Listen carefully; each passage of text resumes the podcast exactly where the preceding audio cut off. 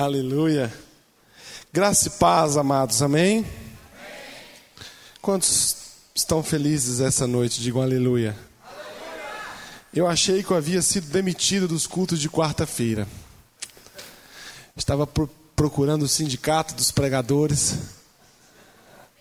para fazer minha denúncia, pedir que fosse restituído meu posto. Mas hoje eu recebi esse presente. Eu, eu, me, eu, me ajuda a descer essa, vocês dois. Vem cá, meu filho. Dois homens. É, não, pode, não tem, é vocês mesmo.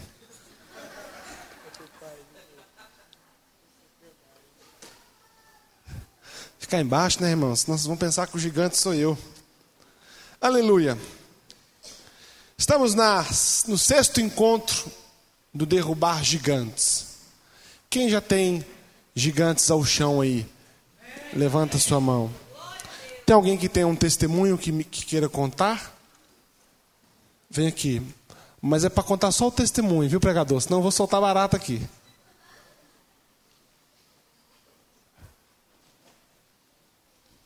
Graça e paz, amém? Quantos está feliz com Jesus? Aplaudam ele bem forte. Aleluia! Estamos alegres, sabe por quê? Porque a alegria do Senhor é a nossa força. E essa alegria que nos impulsiona à vitória, a derrubar gigantes, é a alegria do Senhor. Amém? Meu testemunho é muito grande, vai ficar para uma outra oportunidade. Amém, pastor? Ah, uma outra oportunidade, meu testemunho é muito lindo, muito lindo mesmo. E nessa campanha, é, clientes entravam na loja, vendas fechadas, e de repente o cliente falava: hoje não. É impressionante isso. O cliente ficar uma hora, uma hora e meia com você, você ter a certeza da venda fechada, e de repente ele falar: hoje não. E não foram um, nem dois, nem três, mas muitos. E aí Deus deu um despertamento para nós. Foi quando surgiu a campanha Derrubando Gigantes e a oração de quatro mil horas. E eu estou no propósito de quatro mil horas. E no propósito Derrubando Gigantes. E nesse propósito é feito na igreja. Não viajei, porque eu creio no meu coração que quando se faz um propósito, o local é aqui.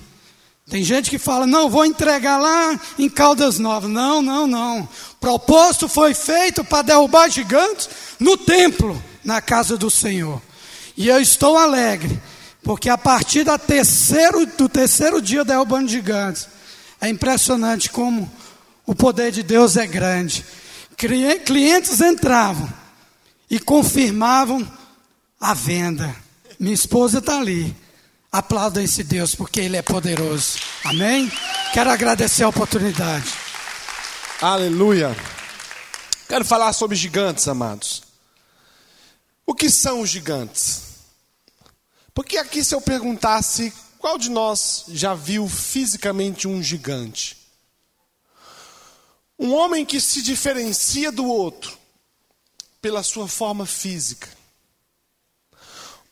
Um ser que se diferencia de mim e de você pela estatura que tem e pela capacidade de nos tornar menor do que ele. Eu fui estudar sobre as finalidades dos gigantes e eu encontrei algumas coisas fantásticas sobre por que, que os gigantes existem. Abra sua Bíblia comigo no livro de Gênesis, capítulo 6, versículo 4.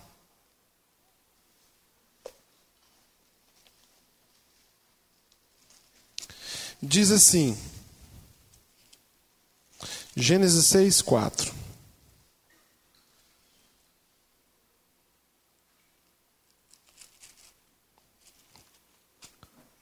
Vou ler para os irmãos. Ora, naquele tempo havia gigantes na terra, e também depois, quando os filhos de Deus possuíram as filhas dos homens, as quais lhe deram filhos, estes foram valentes, varões de renome da antiguidade. Um segundo texto no, número, no livro de Números, capítulo 13, versículo 33, que diz assim: Números 13, 33. Diz assim: Também vimos ali gigantes. Os filhos de Anak são descendentes de gigantes e éramos aos nossos próprios olhos como os gafanhotos, e assim também o éramos aos seus olhos. Gigantes existem por duas finalidades, e você vai dizer assim quando eu disser, rapaz, é verdade. A primeira finalidade que existe o gigante é de possuir aquilo que é nosso. A palavra do Senhor nos fala nos dois versículos, o primeiro em Gênesis, o segundo em Números, que o povo de Deus chegou diante da terra e a terra estava ocupada por gigantes. Gigantes são aquelas situações, aqueles problemas, aquelas dificuldades que se apresentam e têm nas suas mãos aquilo que nos pertence. Vivem em cima daquilo que é nosso fazem uso de uma propriedade que por direito é minha e sua. Usufruem de um direito que é meu e seu. A palavra do Senhor nos fala que no livro de Números, quando os príncipes foram espiar a terra, que eles olharam a terra que Deus havia prometido, a única coisa que eles conseguiram enxergar foi: a terra tem gigantes. Irmãos, quantos de nós não passamos pela vida fora, escuta o que eu vou lhe dizer, e olhamos para situações, olhamos para lugares, olhamos para patrimônios, olhamos para ambientes que a gente sabe que eram para ser nosso e são possuídos por outros. Quando de nós, às vezes, na nossa adolescência, tínhamos amigos que caminhávamos juntos, hoje eles estão ocupando postos que você era para estar ocupando também. A primeira finalidade dos gigantes é tomar conta daquilo que é seu. Não por direito, não por pela bênção de Deus, mas pela finalidade de sua existência. Muitos de nós estamos sentados aqui hoje, irmãos, e existem coisas que eram para ser nossas, mas não são. Existem sonhos que eram para você vivê-los, mas não vive. Existem projetos que era para você executá-los, mas não executa. Você passa de largo como esse povo passou da terra. Olha e diz assim: Olha, eu era para estar tá assim, eu era para estar vivendo isso, eu era para estar vivendo aquilo. Os gigantes, a primeira finalidade dele é de usufruir daquilo que é seu, é de dominar aquilo que é seu por herança. Quantos irmãos não vivem uma vida sem saúde, porque sua saúde foi roubada? Pessoas que vivem uma vida matrimonial com problemas porque a paz foi roubada.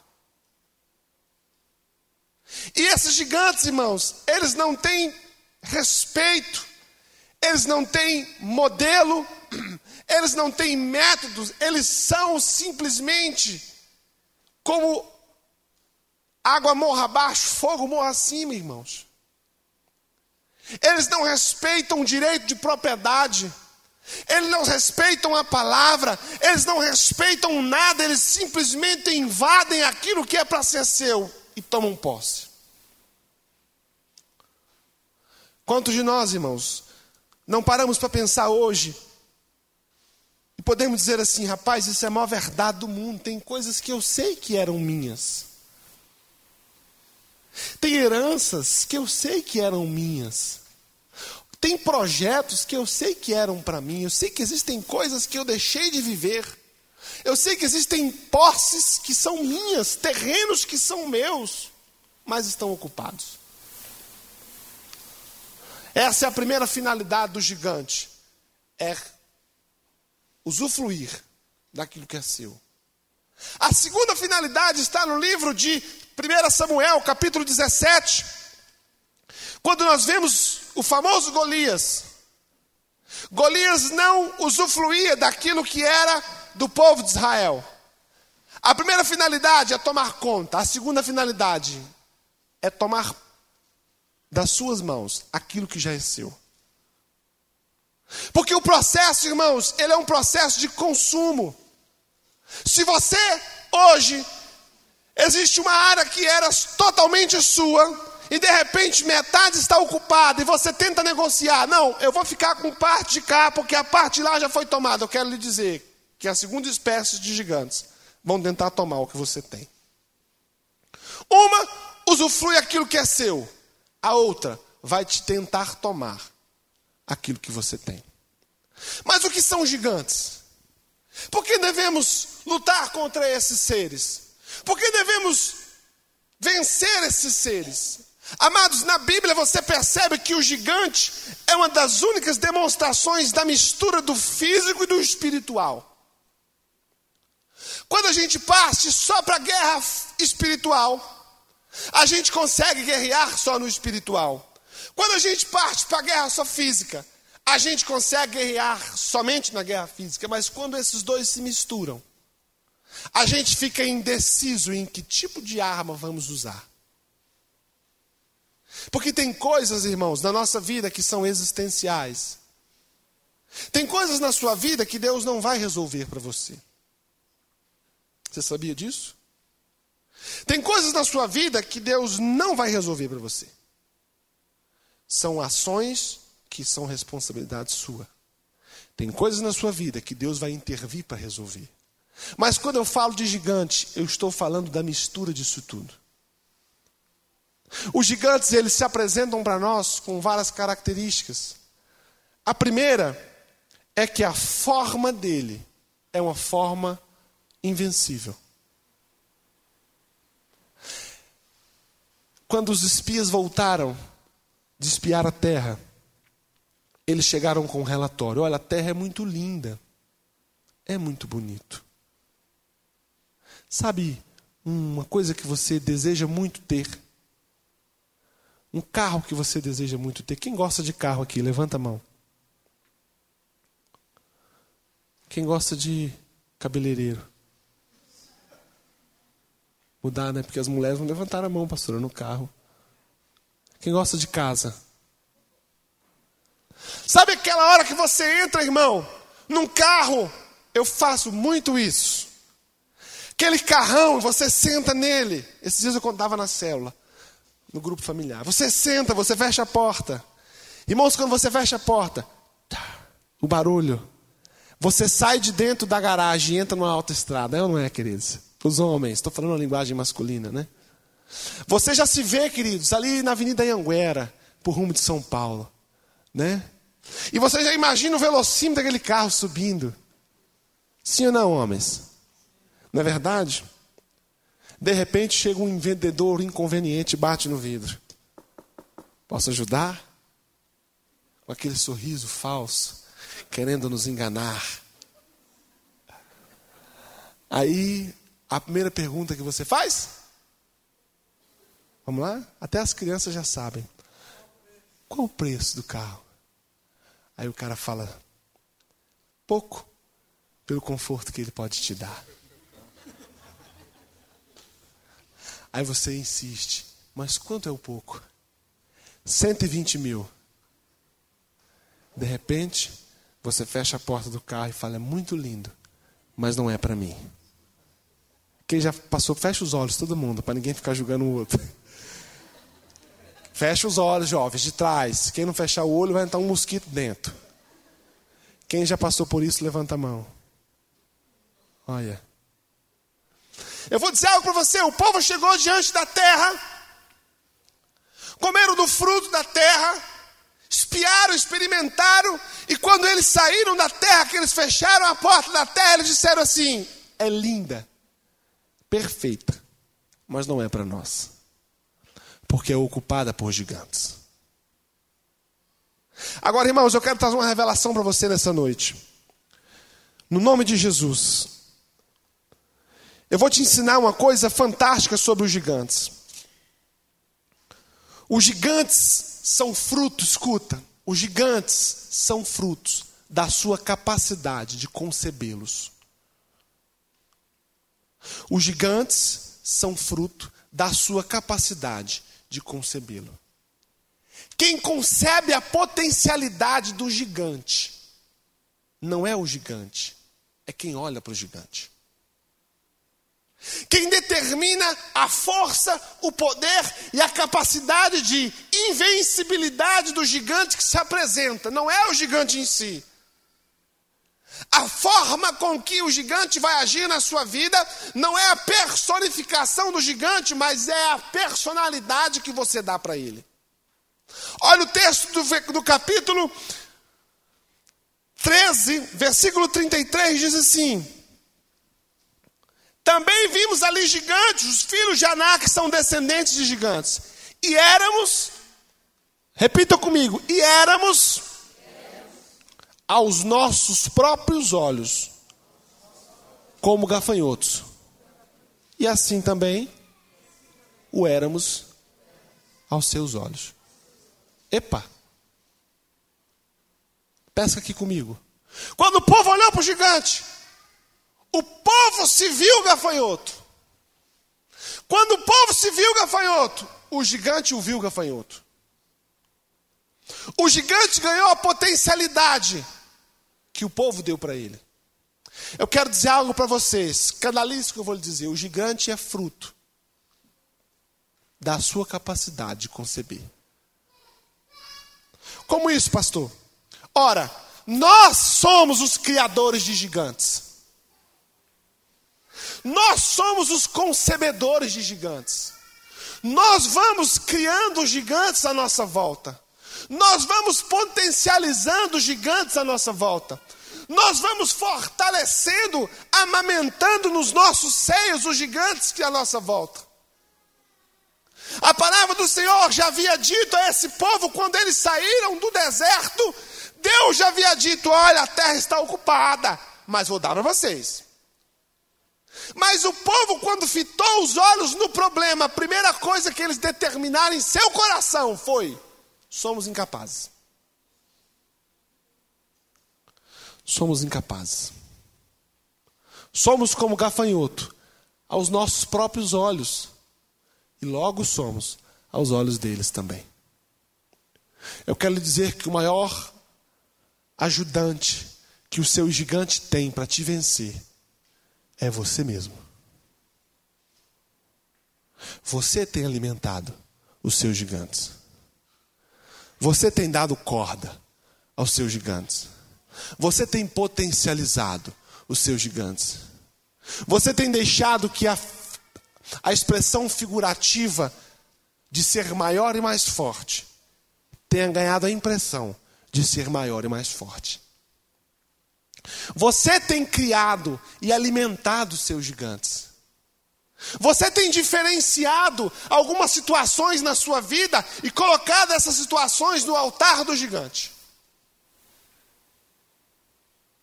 Quando aquele povo fitou os olhos em tudo que a terra tinha, a única coisa que eles conseguiram ver de maior importância foi os gigantes que a terra tinha. E quando o povo olhou para os gigantes e olhou para si, eles disseram: Somos como gafanhotos. E os gigantes disseram: Vocês são como gafanhotos. Eu quero dizer algo para você essa noite, querido.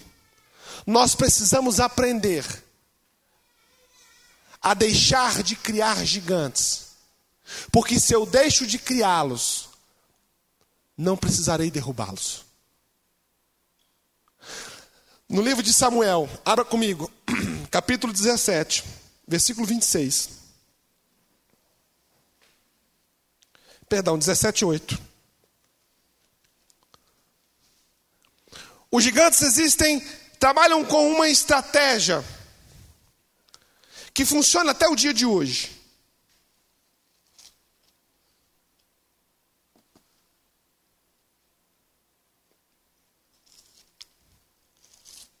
1 Samuel, capítulo 17, versículo 8. A palavra nos fala do gigante mais famoso da Bíblia. Como é o nome dele, gente? Como é o nome dele, gente? Quem foi Golias? Eu pergunto para vocês, o que Golias fez? Eu pergunto para vocês: que batalha existe escrita que Golias venceu?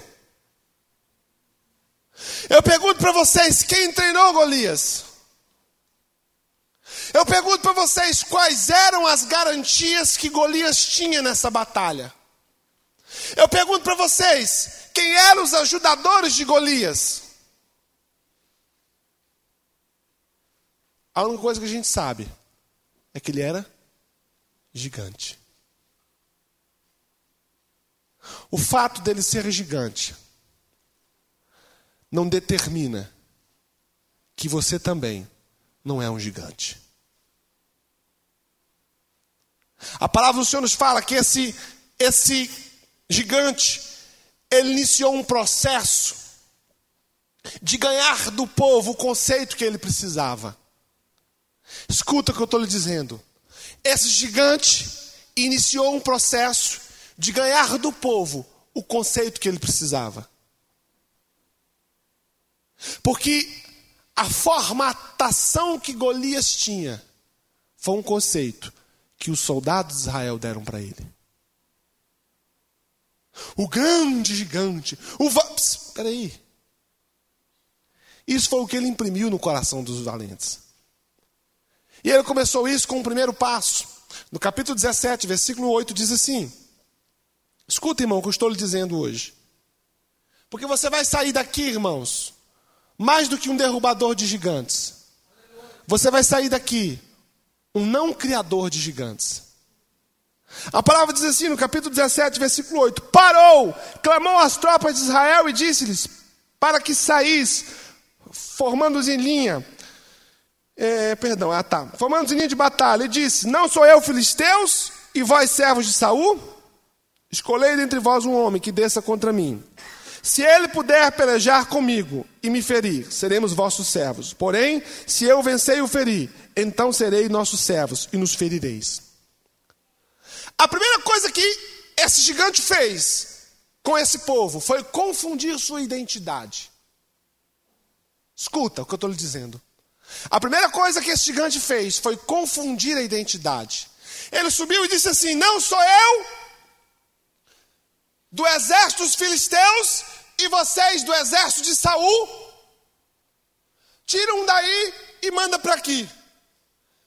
Quando você for ver Davi devolver as palavras desse gigante, você vai ouvir Davi dizer assim: Você está afrontando o exército de quem? De quem?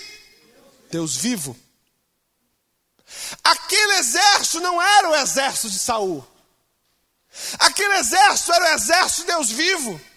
Aquele exército tinha uma marca no seu ombro. Aquele exército tinha uma identidade, aquele exército tinha um general, aquele exército tinha um dono. Mas o gigante fez questão de dizer: vocês são do exército de Saul. De repente, o gigante conseguiu furtar no coração daquele povo a sua verdadeira identidade. E o nosso gigante, que a gente cria, a primeira coisa que ele faz com a gente é isso ele furta de você a sua identidade. Ele furta de você a sua patente. Ele furta de você a sua nacionalidade. Ele furta de você o seu DNA. Ele te arrebata. Ele consegue fazer você deixar de acreditar que você não é do exército de Saul. Você é do exército, Deus vivo. Você não é do exército do pastor Moisés. Você não é do exército do mistério Shalom. Você é do exército Deus vivo. Naquele momento, nenhum soldado falou: Epa, grandão, tu está equivocado. Nós somos o exército do Deus vivo. A primeira coisa que ele faz é te confundir em quem você é. Como existem pessoas dentro da igreja que perderam-se na sua identidade. Meu querido, olha aqui para mim. Olhe para mim. A Bíblia te garante que você é filho de Deus por herança em Cristo Jesus. Você não é qualquer um. Você não faz parte de qualquer exército. Você não está inserido num plano sobrenatural em qualquer batalhão. Você não é mais um que está lutando. Você não é mais um que está tentando sobreviver. Você não é mais um que está fugindo de gigante. Isso é o que o gigante está dizendo para você. Mas hoje você vai daqui, sair daqui entendendo. Pode vir, gigante, que eu faço parte do exército do Deus vivo. Não deixe o diabo roubar sua identidade. Quando a gente insiste, vem para os cultos, irmãos, vem para a igreja, é porque a gente quer falar para vocês, vocês têm uma identidade. Vocês não são qualquer um. Vocês são filhos de Deus. Vocês servem a Jesus. Mas você vai se envolvendo no frenesi da vida e você vai sendo roubado na sua identidade. A primeira coisa que esse gigante fez foi dizer: vocês mandam um exército aí de Saul. E os, os, os manezão caíram. Aí eles olharam para Golias. Ó, oh, nosso referencial, Saul. Saul, é mesmo, nós somos do exército, Saul. Aí olharam para Saul. Olharam para Golias. Quem que aparentava maior força, irmãos? Golias, queridos. Cuidado com os referenciais que você está fitando os olhos. Sua segurança. Cuidado com os referenciais que você está se medindo ou deixando ser medido. Porque naquele instante que eles falaram de Saul, os soldados olharam para Saul, mas Saul se apresentava inferior a Golias. Nós temos fitado, criado bitolas para nós, humanas. Todos sabem o que é bitolas? Um padrão, é uma, uma, uma, uma, uma forma, um modelo. Nós temos criado modelos para nós humanos. Cuidado com os modelos que você cria. Porque modelos humanos são igual aos gigantes, passivos de caírem. Amém, queridos? A segunda coisa que os gigantes fazem, eu estou sem relógio hoje. Ô oh, glória. A segunda coisa que os gigantes fazem, 17, versículo 8, ele diz assim: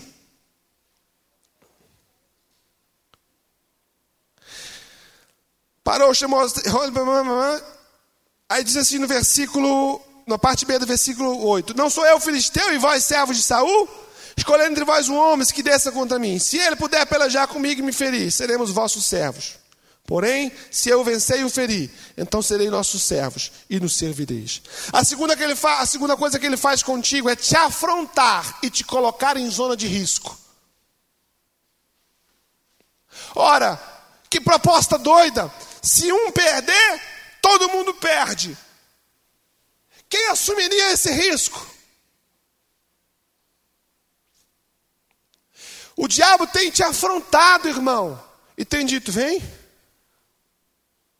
Você não é crente? Vem cá. Mas tem o seguinte: se você perder, você está frito.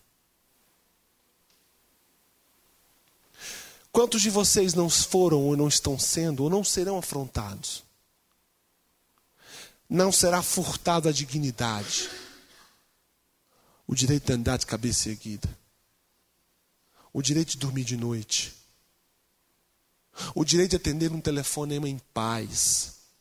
Porque tem muitos de nós que atendemos um telefonema sem paz. Meu Deus, quem será? Cobrança. Ixi, não identificada, meu Deus do céu. Não identificada. Que afronta, irmãos. Que afronta. Que vergonha. Que vergonha um exército que era conhecido pela sua fortaleza. Um homem chegar e falar: manda um homem aí. Quantos de nós não estamos sendo envergonhados, afrontados, humilhados? Pessoas do nosso trabalho falam: Você não é crente? Você não dá dinheiro para o pastor? Ué, mas você está aí, dizimista, aleluia, peixe no prato, farinha na cuia, e num carro velho desse para andar, irmão? Ô crente, ô irmão. Ué, irmão, cadê o, o dízimo lá? Você não, é, você não dá dízimo pro pastor? Você está nessa pindaíba, eu bebo tudo de cachaça. Tô te emprest... Você está querendo dinheiro emprestado? Quem já não ouviu isso, irmãos? Afronta.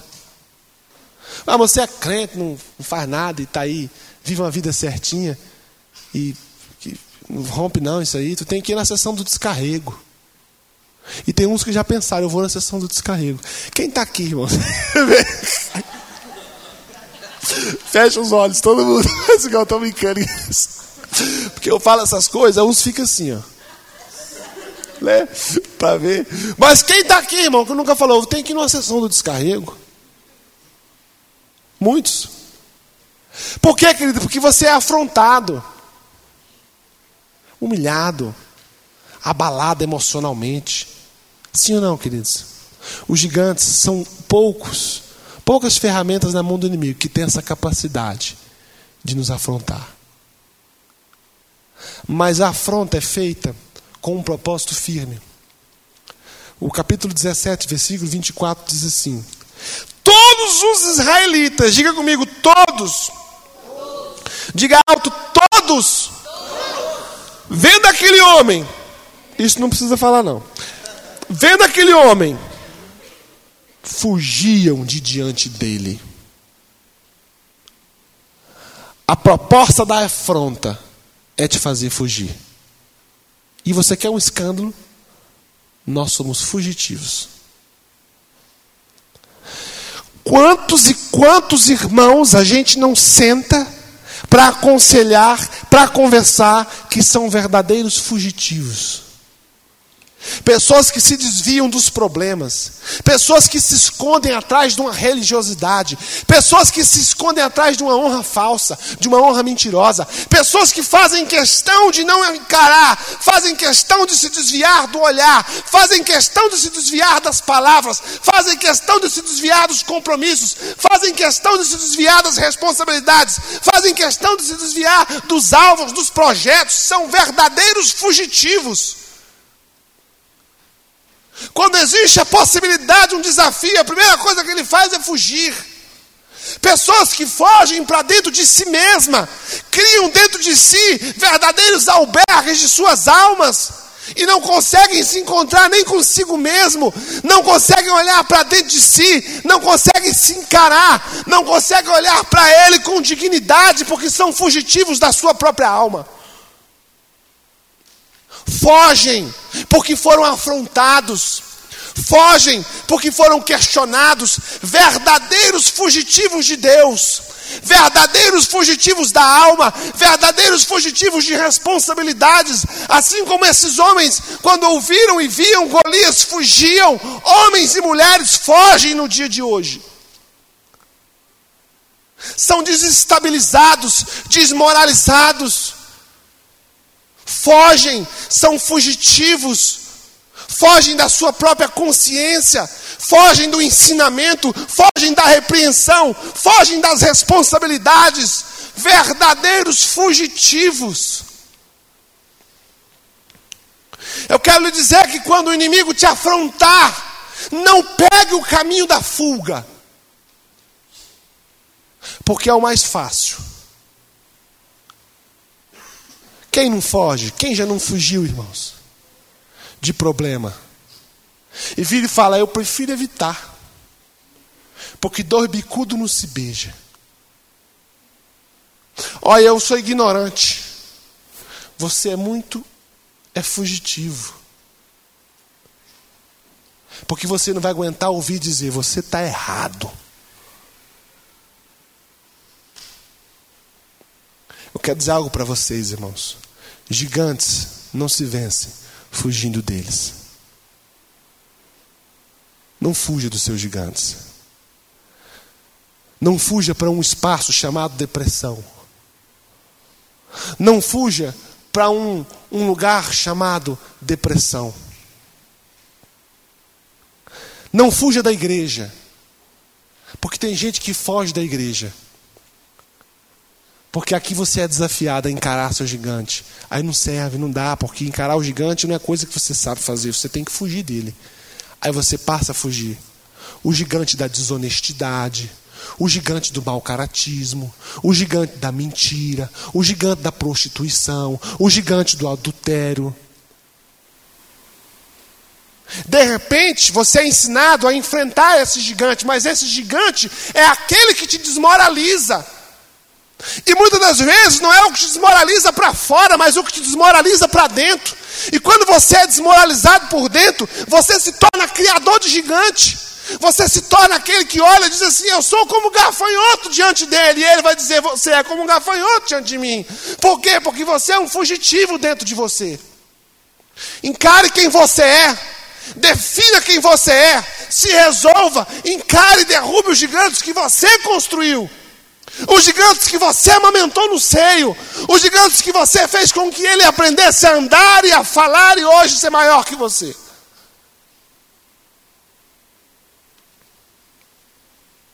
É terrível tentar fazer com que fugitivos vençam os gigantes, porque nunca vencerão. A primeira coisa que você vai ter que aprender é bater no peito e dizer: Eu vou encarar os meus gigantes. E vou dizer algo: é seus gigantes. Foi você que os criou. Foi você que deixou que eles nascessem. Foi você que deixou que eles crescessem. Foi você que deixou com que eles tomassem uma forma maior do que a sua forma. E é você que olha para eles e se considera gafanhoto. Deus não te considera gafanhoto. Deus não te considera menor. Mas você se considera. Deixa eu dizer algo para você. Não fuja. Não crie a rota da fuga. Não cria a rota de fugir. Eu tive oportunidades de fugir dos meus gigantes. E eram grandes, irmãos. E foram gigantes que eu criei. E muitas das vezes eu recebi palavras difíceis de serem ouvidas, conselhos difíceis de serem seguidos, posturas difíceis de serem tomadas. Mas eu resolvi deixar de fugir. Diga, irmão, que está do seu lado, não fuja. Diga, você precisa encarar seus gigantes. A terceira e última observação que eu quero fazer é sobre gigantes. É que a palavra do Senhor nos conta do gigante mais famoso, chamado Golias, que afrontou, que fez fugir. E de repente, mais que de repente, num estalo, num instante, num dia como qualquer outro dia, num sol como qualquer outro sol, num momento como qualquer outro momento, numa agenda como qualquer outra agenda. A palavra do Senhor nos fala que um menino chamado Davi. Olha que coisa mais interessante, irmãos. Os gigantes, perdão, o gigante aos olhos dos valentes eram era invencível era o maior. Davi, aos olhos dos mesmos valentes, era o menor. Ora, eu tinha um olhar, o mesmo olhar que cria o gigante. Escuta a revelação que Deus está lhe dando. O mesmo olhar que cria o gigante e o torna invencível é o olhar que diminui o valente e o torna vencido. É o mesmo olhar. Por que, que eu estou te dizendo isso? Eu estou te dizendo isso porque o seu gigante, o segredo está nos teus olhos. E de repente chega um menininho, 1,65m de altura, ruivo, pé sujo, roupa suja. Um menino com 16 anos de idade, ele vem como um adolescente, tacando pedra em passarinho, pensando na namoradinha. Mas de repente, a única coisa que aquele menino tinha, que ele precisava ter, era um olhar. Ele não tinha uma palavra de Deus. Deus falou para ele, não falou. Porque gigante, Deus não fala. Gigante é gente, é nossa parte. Deus não disse para ele, Davi vai, não falou. Deus não fez garantia nenhuma para Davi. Fez, irmãos? Vai que eu vou te. Uh -uh. Tem na Bíblia isso não, irmãos. Mas Davi tinha um olhar diferenciado. E quando Davi botou os olhos naquele gigante, que aquele gigante gritou de lá: Ei, manda um para cá. Tá. os homens que estavam à volta de Davi, todos tremeram e fugiram. E Davi fez uma pergunta, que foi a seguinte: capítulo 17, versículo 26. Então falou a Davi aos homens que estavam consigo, dizendo: Que farão aquele homem que ferir a este filisteu e tirar a afronta de sobre Israel?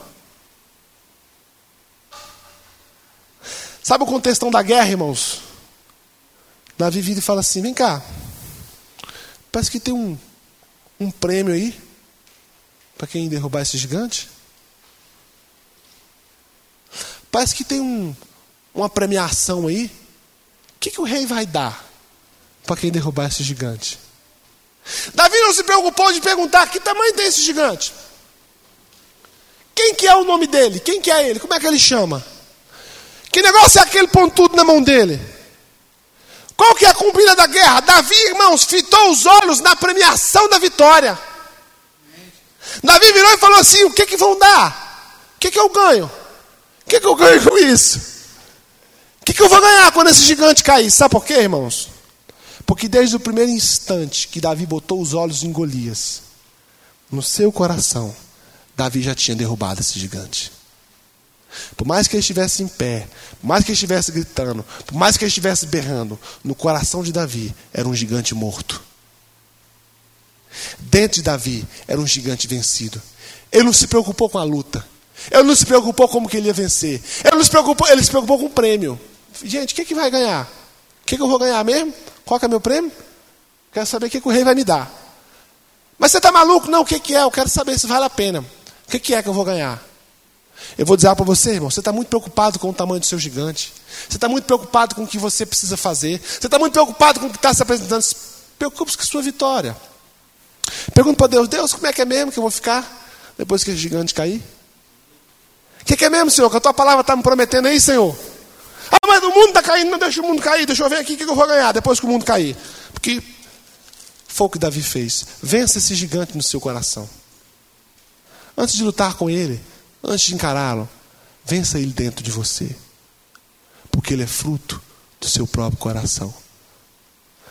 Vou perguntar algo para vocês. Quem que falou que Golias era invencível? Quem que falou, irmão? Quem que falou que ele era o melhor dos valentes, o mais bonito de todos? Quem que falou, irmãos? O povo criou isso. Ele tinha tamanho, irmãos. Eu vou dizer algo para você, irmão. Você quer ouvir um escândalo aqui com heresia? Seu problema é fruto da sua capacidade de criar problema. Não vai se envolvendo em, em gigante, não, irmão.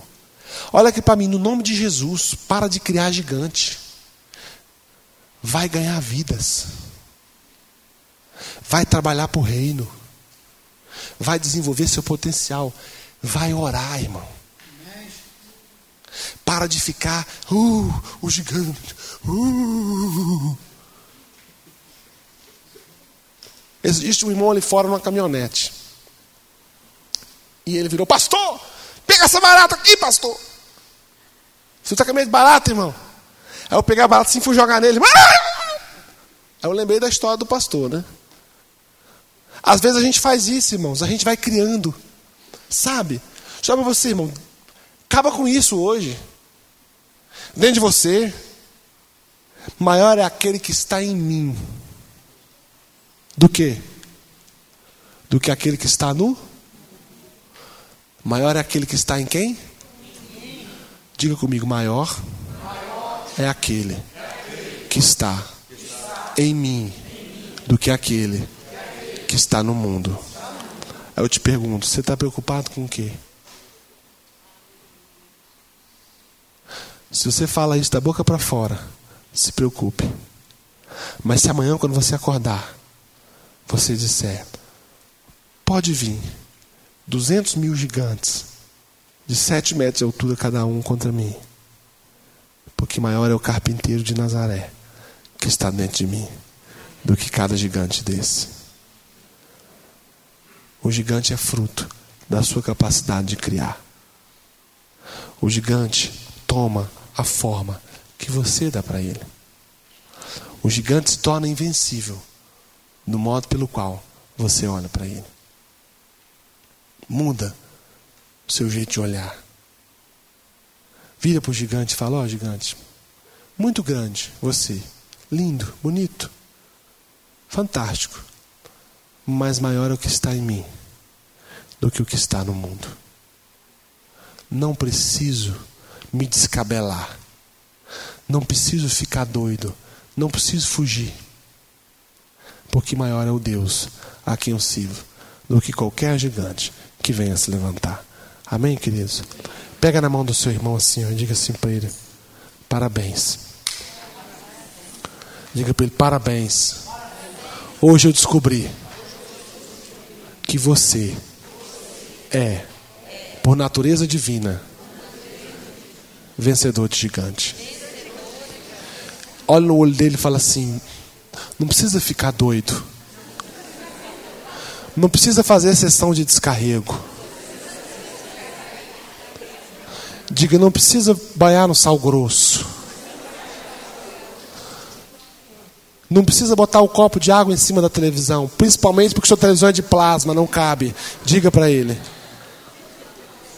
Diga, o vencedor de gigante mora dentro de você. Diga parabéns. Você é vencedor de gigante. Quantos acreditam nisso?